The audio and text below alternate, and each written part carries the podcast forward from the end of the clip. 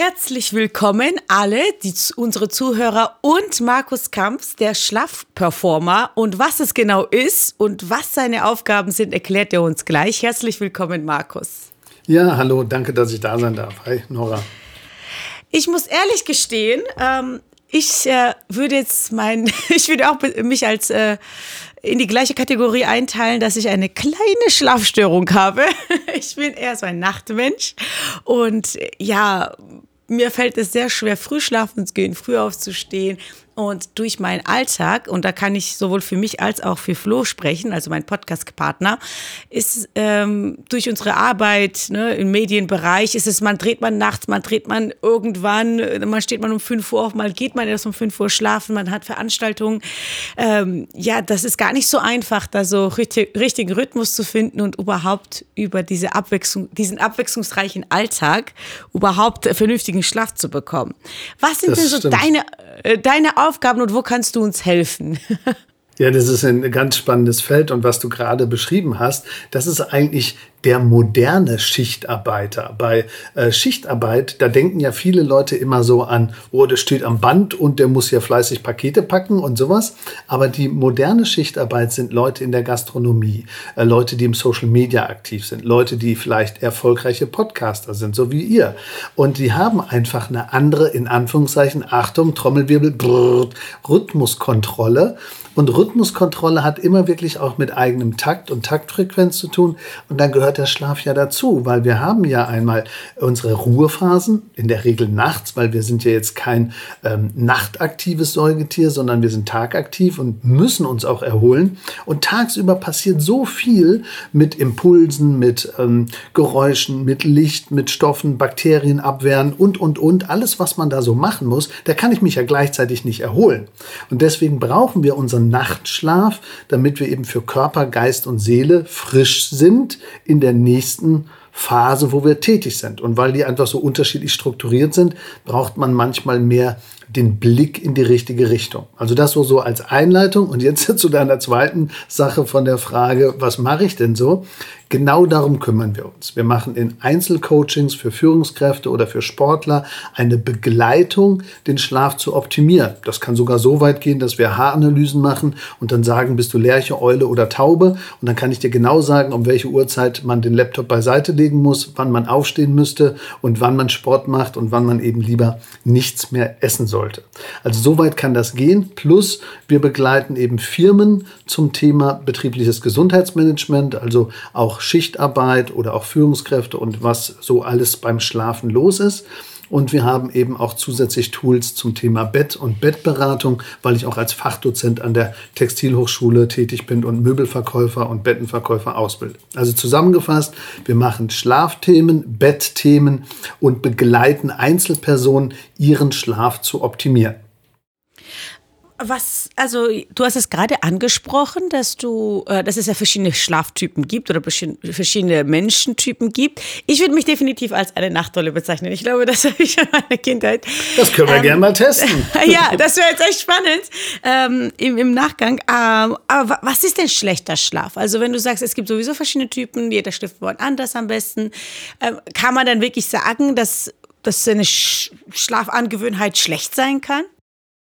Also generell schlechter Schlaf, den merkt man ja an bestimmten Körperprozessen. Also wir haben ja, ähm, wer schlecht schläft, der merkt das entweder am Gehirn, dass ich nicht mehr so leistungsfähig bin, dass er praktisch nachts wach wird und ungefähr so zwischen 4 und 5 Uhr manchmal wach wird und nicht wieder einschlafen kann, weil dann praktisch die Verdauung aktiv ist und uns irgendwie sagt, hey, ich bin jetzt praktisch gerade mal da. Oder der wird vom Immunsystem anfälliger, hat dauernden Schnupfen oder das Herz rast nach nachts und ich weiß gar nicht, warum ich denn wach werde. Oder die Hormone spielen verrückt und dann habe ich praktisch zwischen auch vier, halb fünf, fünf Uhr das Gefühl, ich bin jetzt wach, aber ich kann nicht wieder einschlafen. Also äh, immer wenn man schlecht schläft, hat das auf mindestens sechs Körperprozesse negative Einflüsse und dazu gehört eben das Gehirn, die Verdauung, Herz, Gemüt, Immunsystem und Hormone. Und richtig schlecht schlafen, was bedeutet das? Ja, wenn man längere Zeit unter viereinhalb Stunden schläft, dann geht das auf die Struktur. Und man weiß, eine Neutral-Null-Wirkung sind so sechs Stunden.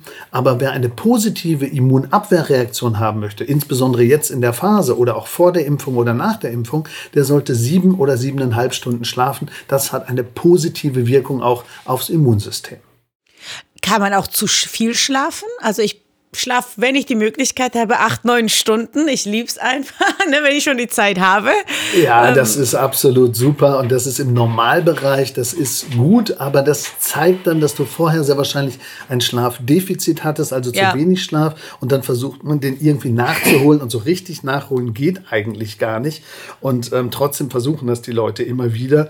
Ich versuche das immer mit so einem Beispiel zu erklären mit, mit Wasser trinken. Du trinkst vielleicht auch tagsüber Wasser und ähm, jetzt könnte man sagen, die ganze Woche von montags bis freitags trinken wir nichts. Also wir trinken nichts mehr. Und am Wochenende saufe ich 50 Liter. und äh, das geht natürlich auch nicht. Und so hat man eigentlich auch einen gesünderen und besseren Schlaf, wenn ich durch die Woche eigentlich auch ausreichend mir Schlaf gönne. Natürlich kann ich ein bisschen was nachholen, maximal einen Zyklus oder eine Stunde oder anderthalb. Aber so richtig den Schlaf, den ich durch die Woche nicht bekommen habe, durch einmal gut schlafen auszugleichen, das ist nicht dasselbe. Also das geht auf die Struktur. Aber mal acht Stunden schlafen, neun Stunden schlafen, kein Problem. Aber Achtung, wer länger als drei, vier Jahre immer länger als zehn Stunden schläft, da haben Wissenschaftler herausgefunden, da kann die Sterblichkeitskurve steigen, aber nicht wegen dem Schlaf, sondern weil man dann bestimmte Prozesse nicht mehr hat. Zum Beispiel, weil man nicht mehr nach draußen ans Licht geht und dann kein Vitamin D mehr gebildet wird und, und, und. Also Ach, zu viel, zu viel Schlafen geht nur bedingt über längere Zeit, aber nicht wegen dem Schlaf, sondern weil dann die Tageseffekte und alles, was damit zu tun hat, durcheinander gebracht wird. Aber man kann Folgendes vielleicht so als Formel sehen. Ähm, das heißt ja auch der Corona-Schlafeffekt, den gibt es nämlich wirklich. Ich kehre das mal um und mal gucken, ob du dich wiedererkennst. Wie kann ich meinen Schlaf so richtig geil versauen? Also was muss ich tun, um meinen Schlaf zu versauen? Mal gucken, wie viele Treffer du hast. Aber du musst ehrlich sein. Okay, okay ich bin also, gespannt. Ich höre die Hände hoch. Wie viele Fragen sind also, das? Äh, ich guck mal. Also als erstes, du musst Stress, wenn du Stress hast, egal ob der körperlich ist oder seelisch, so richtig ignorieren und nicht ernst nehmen. Punkt eins. Zweite Sache, Dauerbelastungen, die du hast, die musst du praktisch möglichst eliminieren, beziehungsweise du darfst dir keine Ruhepausen gönnen und möglichst immer keine Pausen machen, sondern den Kaffeebecher am Laptop noch benutzen und das Brötchen im Laufen machen. Dann hast du praktisch die zweite Sache versaut. Dann solltest du unregelmäßige Schlafenzeiten wählen, nie gleich, weil das ist ja viel zu einfach und am besten möglichst wochentags und am Wochenende auch noch durcheinander, weil das ist so richtig gut, um den Schlaf zu versauen. Also möglichst keine Regelmäßigkeiten.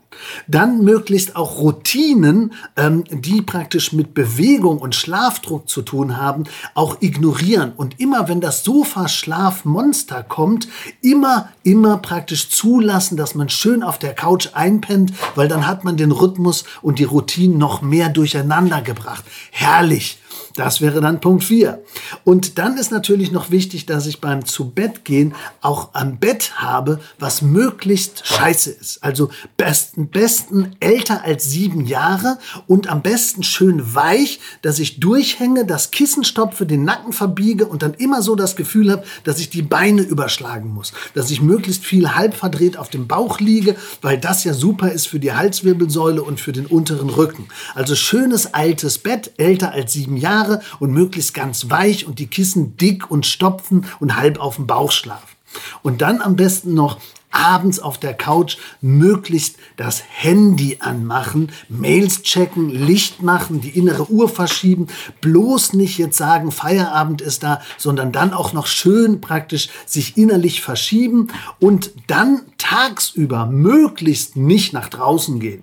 Das wäre blöd, wenn du draußen bist, hast du ja Takt und Taktkontrolle, möglichst drin in der Bude hocken und nie die Sonne sehen und schon gar nicht zwischen 9 und 11 Uhr, weil zwischen 9 und 11 Uhr würde uns das gut tun tun für den inneren Takt. Deswegen möglichst die Sonne meiden zwischen 9 und 11 Uhr draußen, auch am Wochenende. Bloß nicht sehen, in der Bude hocken, am besten vorm Computer, ideal. Und jetzt kommt die Königsdisziplin. Wenn du das alles schon super versaut hast und deinen Schlaf so richtig geil versaut hast, dann kannst du jetzt mit der letzten Disziplin alles schaffen. Snoosen. Wenn du jetzt morgens noch die Schlummertaste drückst, mehr als dreimal, dann hast du richtig alles geil versaut. Weil bei dem dritten Mal drücken hast du dir schon eine halbe Stunde Schlaf geklaut oder fünfmal drücken, zehn Minuten, ist eine ganze Stunde weniger schlafen. Yippie, ich hab's geschafft. Und dann stehst du auf, guckst zurück zum Bett und denkst dir, äh, liege ich noch im Bett oder bin ich schon aufgestanden? Und dann oh mein Gott! Außer ich habe einen sehr guten Bett und sehr, also ich muss sagen, mein Bett ist perfekt. Alles andere mache ich falsch. Aber du siehst so toll aus und ihr macht das ja auch so super. Also das geht ja auch über eine gewisse Zeit. Also es sollte auch ein bisschen spaßig sein, aber du hast ja gemerkt, ähm, das sind alles Faktoren, die dann direkt oder indirekt den Schlaf ähm, verändern können. Und manche nehmen das einfach nicht so ernst oder wissen nicht, an welcher Stelle sie anfangen müssen. Und wenn du jetzt praktisch unser, ich sag mal, Kunde wärst beim Schlafcoaching, dann müssten wir auch herausfinden, was ist jetzt für dich der wichtigste Punkt, wo müssten wir anfangen? Weil nicht immer bei jedem der Hebel der gleiche ist. Bei manchen ist es jetzt wirklich am Stress zu arbeiten und einfach das Gedankenkarussell abzuschalten, damit ich besser einschlafen kann. Für manche ist es aber wirklich zur richtigen Zeit zu Bett zu gehen. Und da würde ich vielleicht jetzt bei dir drauf eingehen, weil du ja gesagt hast, du bist ein Nachtmensch. Wie sieht das denn mit deinem Männer aus? Ist der genauso ein Nachtticker oder seid ihr unterschiedlich? Jetzt kommt, also ich habe ja gar keine Beziehung, deshalb ist es. Ah, wechselhaft. Es, äh, was heißt wechselhaft? Also meistens schlafe ich halt alleine, ne? Mhm. Das ist aber ein Vorteil. Also in dem Fall ist das ein Vorteil, aber nehmen wir mal an, da wäre jetzt jemand, der vielleicht nicht so tickt wie du. Dann ist das natürlich manchmal spannend. Ähm, als Single ist es meistens einfacher, dann höre ich auf meine innere Uhr. Genau. Und viel, viele wissen nicht, dass man einfach den Zeitpunkt sehr stark verpassen kann. Also eins der wichtigsten Schlaftipps ist wirklich, was wir den Leuten draußen auch vielleicht sagen sollten, man soll um M17 schlafen. Was ist M17? Nee. M17 steht für M steht für Müdigkeit und 17 bedeutet, du hast nur 17 Minuten Zeit, um zu Bett zu gehen. Also maximal 20. Also sagen wir mal, wenn du um 22 Uhr müde bist, dann musst du bis 22.20 Uhr zu Bett gegangen sein. Dann schaffst du es, wenn die Rahmenbedingungen passen und du nicht die sieben Sachen versaust, dann schaffst du es, gut einzuschlafen und schnell einzuschlafen. Wenn du aber zu lange wartest, weil du die Spülmaschine noch leer räumen willst, weil du noch Netflixen willst, weil du die nächste Podcast-Folge noch vorbereitest, weil die Mülltonnen an die Straße müssen oder weil alles ja viel, viel wichtiger ist, aber mein Rhythmus nicht, dann bist du über den Punkt drüber und dann liegen viele im Bett und denken sich, verdammt nochmal, ich war doch gerade müde, warum kann ich denn nicht einschlafen?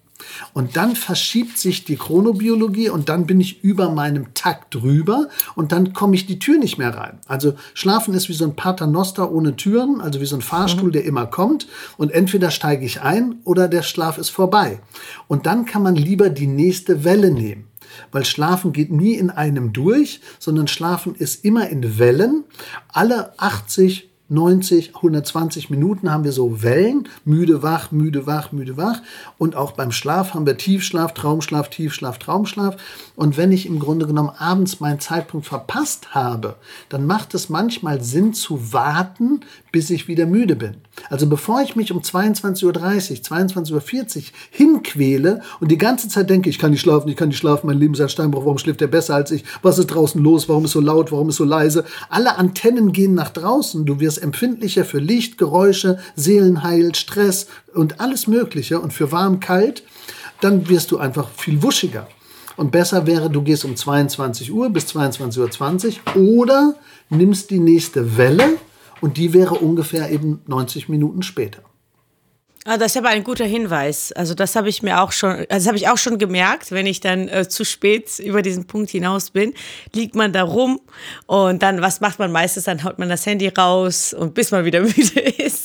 Genau, und dann hast du dich praktisch schön wach gemacht über Licht und dann brauchst du ja auch deine Zeit. Und das Blöde, falls du dann sogar was tippst und jemandem was schickst, dann kommt ja meistens auch eine Reaktion.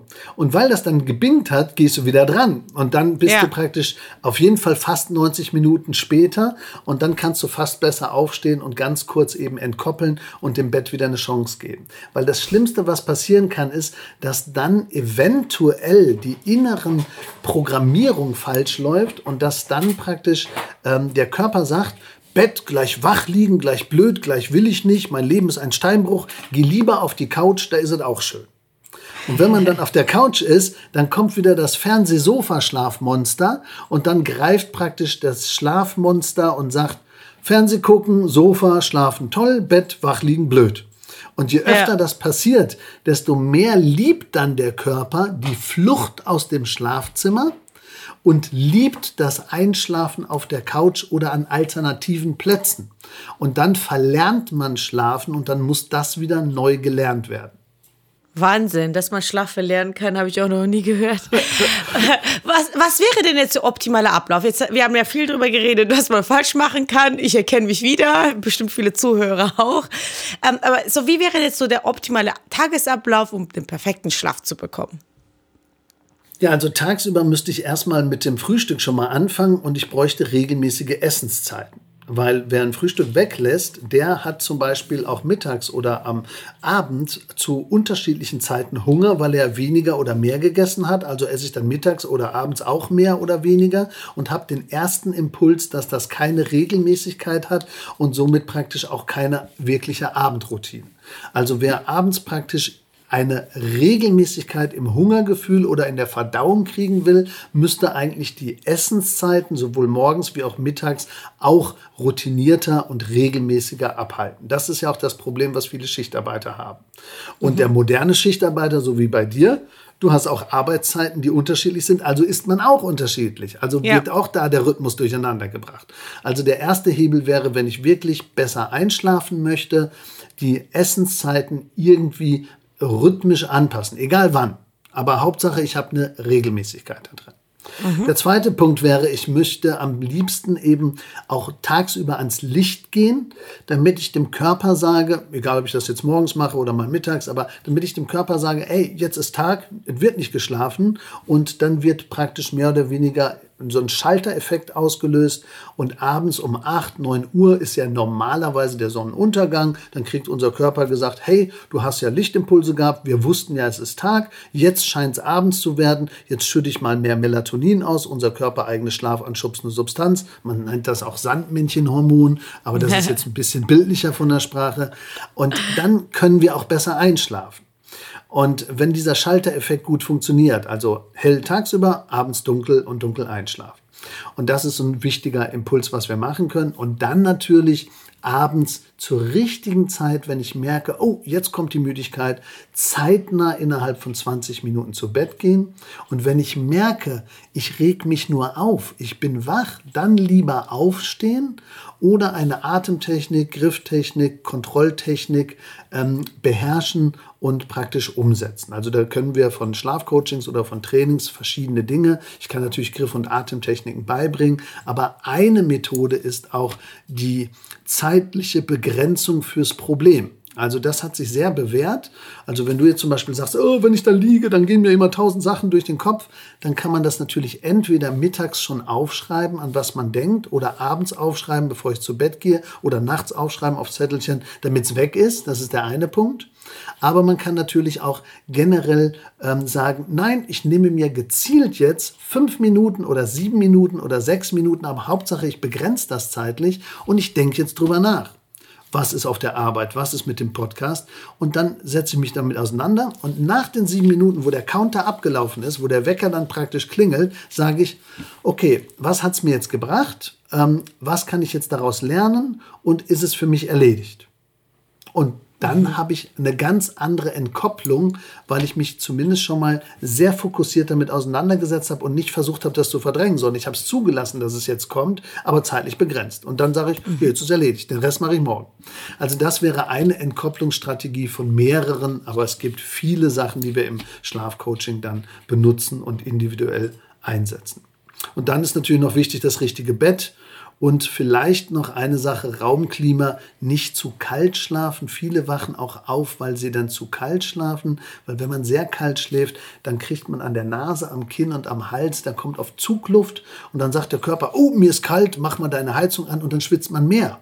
Und dann geht's los, Decke auf, Decke zu, Decke auf, Decke zu, Fuß raus, Fuß rein, nass geschwitzt, Pyjama umwechseln und das ist Zugluft. Also Zugluft und zu kalt ist für den Körper auch Stress.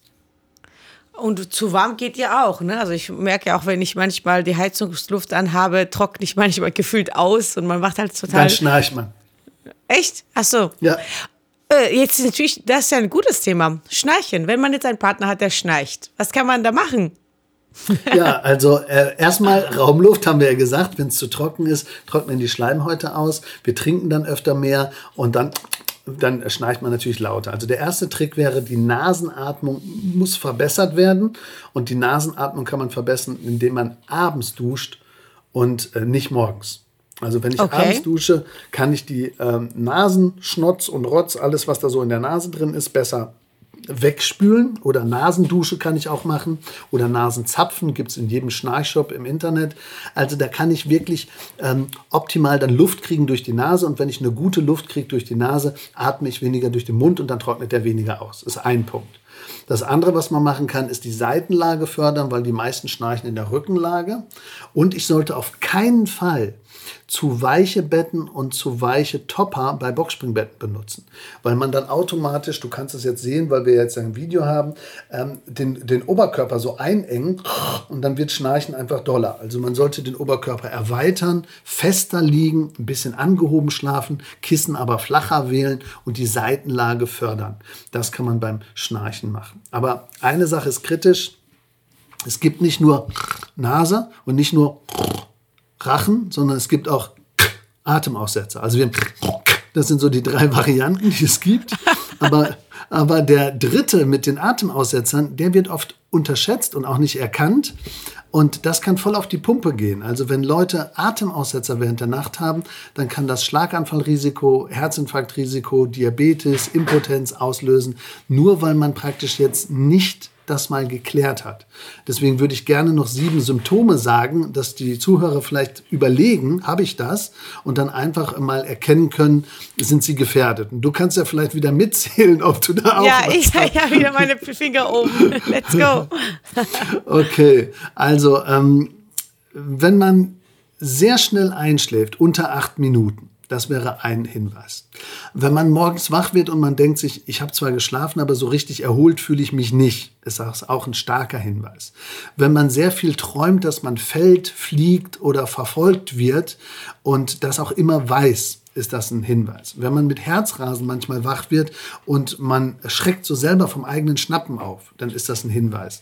Wenn man nachts teilweise ähm, zur Toilette muss, mehr als einmal, dann kann das ein Hinweis sein. Wenn man hohen Blutdruck hat oder unregelmäßigen Blutdruck, dann kann das ein Hinweis sein.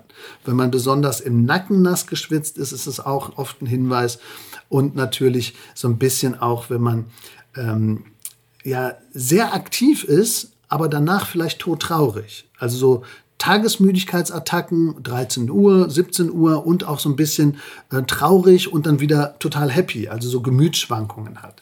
All diese Sachen sind so kleine Hinweise dafür, ob jemand eben dieses Zungenmuskelfeld nach hinten, Rachen macht zu, ich versuche nach Luft zu schnappen und dann kommt Impulsatmung und das geht voll auf die Pumpe und das nennt man dann eben Schlafapnoe-Syndrom und ähm, das gibt es eben obstruktiv, also vom Rachen her oder vom Hirnstoffwechsel zentral. Aber viele Leute haben das und es gibt eine große Dunkelziffer und ähm, ja, es wird meistens nicht drüber geredet. Aber Sekundenschlafe beim Autofahren haben dann viele schon gemerkt oder dass sie beim Film nicht mehr wach bleiben können oder dass sie immer wegnickern und dann denken die sich nichts und sagen, ist ja nicht so schlimm. Aber in Wirklichkeit sterben da natürlich auch Zellen ab und es hat wirklich extreme Auswirkungen. Wenn das jahrelang nicht behandelt wird, hat man ein zehn Jahr verkürztes Leben. Wirklich? So, so große Auswirkungen hat es? Ja, also der erste Punkt wäre ja nur Bluthochdruck. Der zweite Punkt wäre, durch den Bluthochdruck habe ich natürlich eine höhere Belastung fürs Herz. Dann kommt Schlaganfall, Herzinfarkt, Impotenz, Diabetes und dann kommt erst zehn Jahre verkürztes Leben durch diese ganzen Sondererkrankungen. Nebenwirkungen quasi. Ja, wie kommt man jetzt raus? Man hat jetzt festgestellt, okay, so wie ich, ich habe keinen guten Rhythmus. Was kann ich konkret tun? Also, wie kann ich starten, dass ich sage, ja, jetzt ab heute ändert sich jetzt was? Genau, der, man könnte sagen, ab heute ändert sich was, ich habe jetzt erstmal ein anderes Schlafbewusstsein. Der erste Trick wäre erstmal, dass man versucht, mal aufzuschreiben, wann bin ich eigentlich müde. Also zum Beispiel jetzt gleich, wenn du praktisch guckst und du bist um 17 Uhr oder 15 Uhr irgendwann müde, dann schreibe ich mir das mal auf. Und dann schreibe ich auf, wann bin ich denn das nächste Mal müde. Und wenn du zum Beispiel um 15 Uhr müde warst und du merkst dann, hey, um 16.30 Uhr bin ich wieder müde, dann wissen wir zumindest, du hast so ungefähr einen 90er Block, also so einen gewissen Grundrhythmus von 90 Minuten. Und dann versuchst du eben abends mehr auch auf die Müdigkeit zu hören und zeitnah zu Bett zu gehen. Und wenn du das nicht schaffst, dann gehst du halt deine 90 Minuten oder 80 Minuten oder 110 Minuten später zu Bett. Und wenn mhm. du das schon kultivierst, hast du schon den ersten Schritt gemacht. Und dann kann man natürlich mit Schlaftipps, mit Gedankenkarussell abschalten, mit vielleicht sogar, wenn du arbeiten musst, jetzt in deinem Fall, würde ich sogar mit einer Gelbfilterbrille arbeiten oder mit einem Gelbblogger, dass man mit einer Brille die Lichtimpulse, also blaues Licht vom Monitor oder von dem Laptop oder vom Handy ein bisschen minimieren kann. Also die Filter auch praktisch in den Systemen einsetzen. Und dann kann man schon viel ich sage jetzt mal, Schlaftuning betreiben. Und wenn man das wirklich kultivieren möchte und ein kleines bisschen stärker, ich sage jetzt mal, professionalisieren will, dann sind wir gerne auch bereit, hier professionelle Hilfe zu leisten. Ja, das ist nett, vielen Dank. Aber die ersten Einblicke, das ist natürlich schon äh, hilfreich. Also alleine schon zu wissen, was es für eine Auswirkung hat. Es muss ja einen erschrecken, dass man was verändert irgendwann. Ja, und, man kann ähm, natürlich auch einfache Sachen machen mit dem, mit dem Kaffee, also zum Beispiel kein Koffein nach 16 Uhr, die Snooze-Taste einfach mal weglassen, mehr Tageslicht für sich akzeptieren, mehr den Rhythmus der Ernährung optimieren und insgesamt auch dann zu Bett gehen, wenn ich müde bin und möglichst Fernsehen und blaues Licht meiden und vielleicht mal den Hormoncheck machen. Wie ist das bei mir mit Melatonin und Cortisol. Cortisol ist ja unser Stresshormon, Melatonin unser Schlafhormon. Und wenn ich die zwei Sachen so ein bisschen äh, mal kontrolliert habe, dann habe ich automatisch ja einen Hebel, wo der Schlafcoach dann entweder helfen kann oder wo ich selber weitermachen kann. Macht es denn Sinn, so äh, Melatonin-Tabletten zu nehmen oder Schlaftabletten? Gibt es ja einiges, die man sich einfach auf der Apotheke holen kann. Würdest du sagen, das kann man unterstützen nehmen oder eher nicht? Also generell, wenn jemand eine Sondersituation hat, wie zum Beispiel jetzt, ähm, wir hatten jetzt Sportler, Leistungssportler, die jetzt auch bei Olympia waren, die haben natürlich einen enormen Leistungsdruck und haben eine Umstellung. Die nutzen dann natürlich Supplements oder teilweise auch mal eine Schlafunterstützung per Lichtbrille oder per Melatoninspray.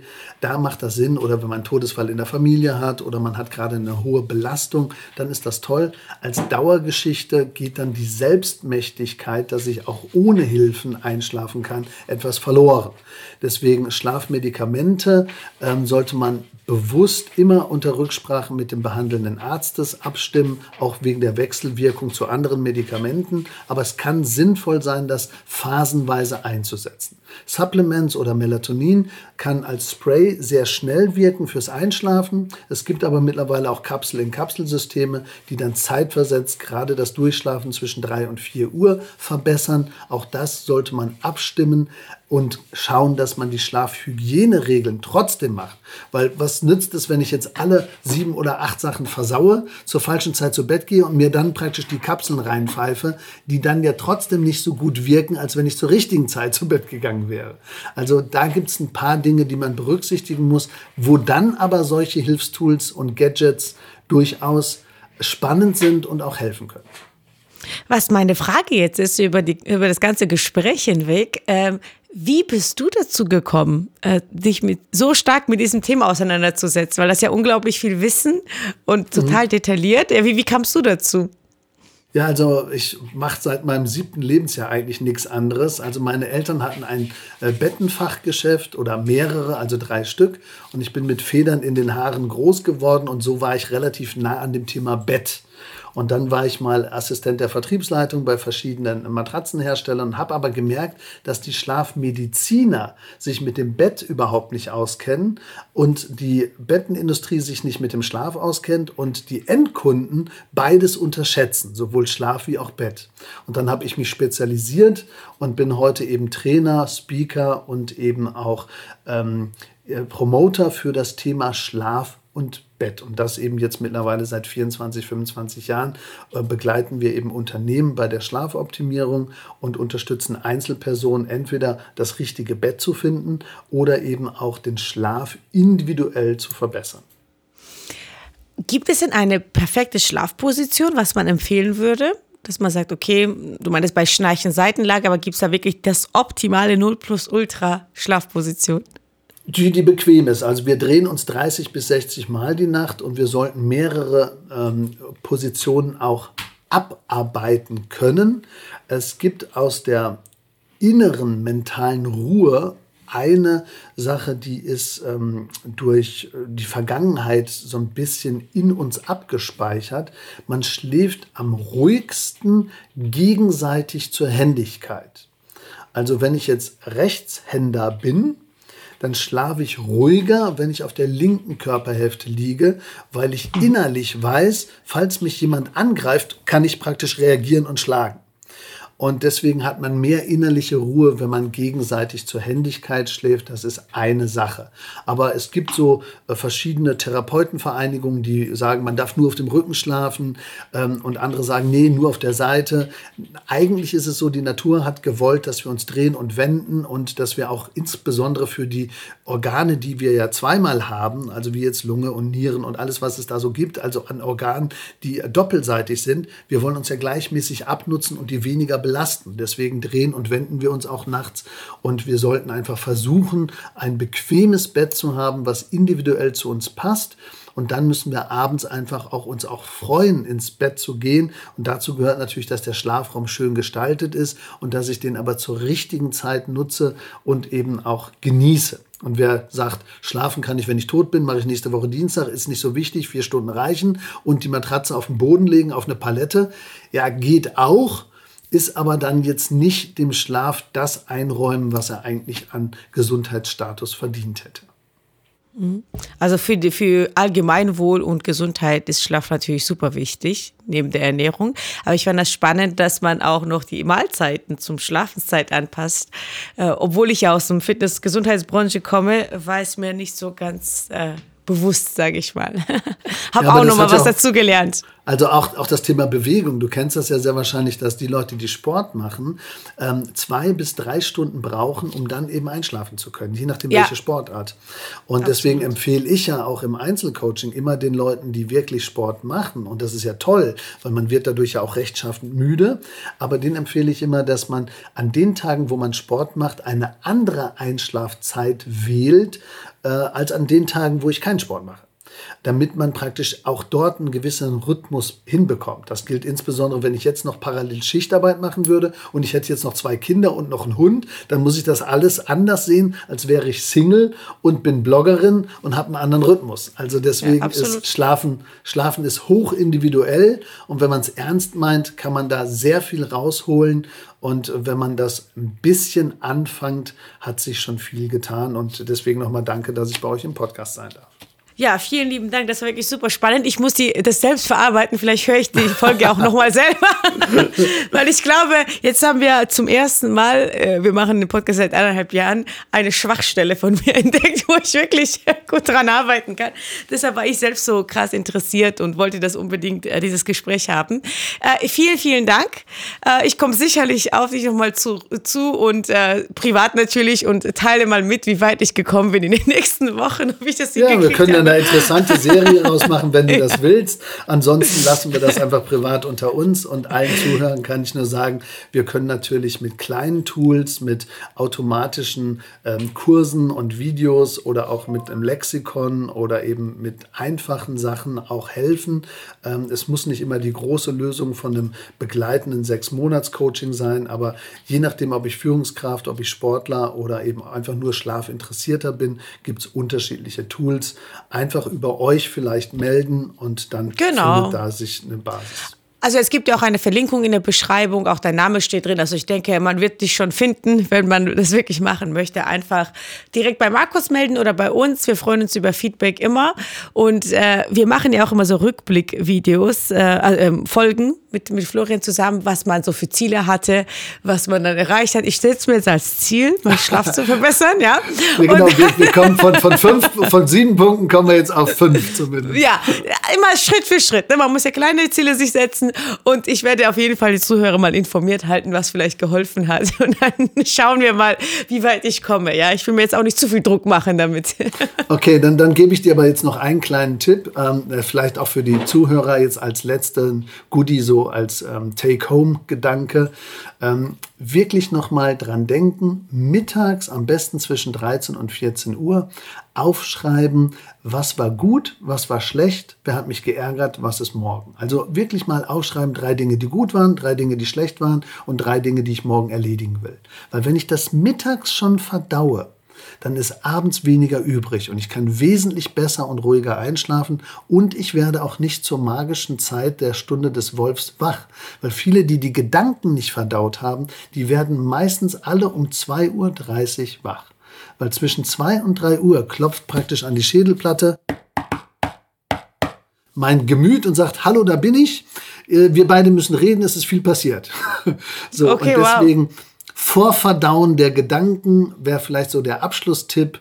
Einfach nochmal so mittags aufschreiben oder spätestens abends sich einen Zettel machen. Und ähm, das wäre nochmal neben der richtigen zu Bett gezahlt eine der zentralen Dinge, die man schon machen kann. Ich habe auf jeden Fall viele To-Dos. Ich mache mir jetzt eine Liste gleich, wie ich das angehen möchte. Vielen, vielen herzlichen Dank. Vielen Dank für deine Zeit und äh, wir bleiben in Kontakt. Ähm, ich wünsche dir auf jeden Fall schon mal schöne Feiertage weil ist ja bald soweit. Ich weiß gar nicht, wann die Folge online gehen wird, aber du wirst es mitbekommen und ich freue mich auf euren Feedback, liebe Zuhörer. Ja, ich freue mich auch. Danke, dass ich hier sein durfte. Und gerade die Weihnachtszeit ist ja eine Stresszeit. Und in der Stresszeit brauchen wir unseren Schlaf noch mehr. Viele gehen da über ihre Grenzen und dann brechen die ein, wenn sie dann Zeit für sich haben. Deswegen wünsche ich allen, dass sie ein bisschen bewusster mit ihrer Zeit, mit ihrer Familienzeit und mit ihrer Körperzeit umgehen. Und danke für euren tollen Podcast und danke, dass ich dabei sein sollte. Allzeit guten Schlaf. Euer Markus Kamps. Wir bedanken uns bei der Filmagentur Sons of Motion Pictures GmbH für die Unterstützung.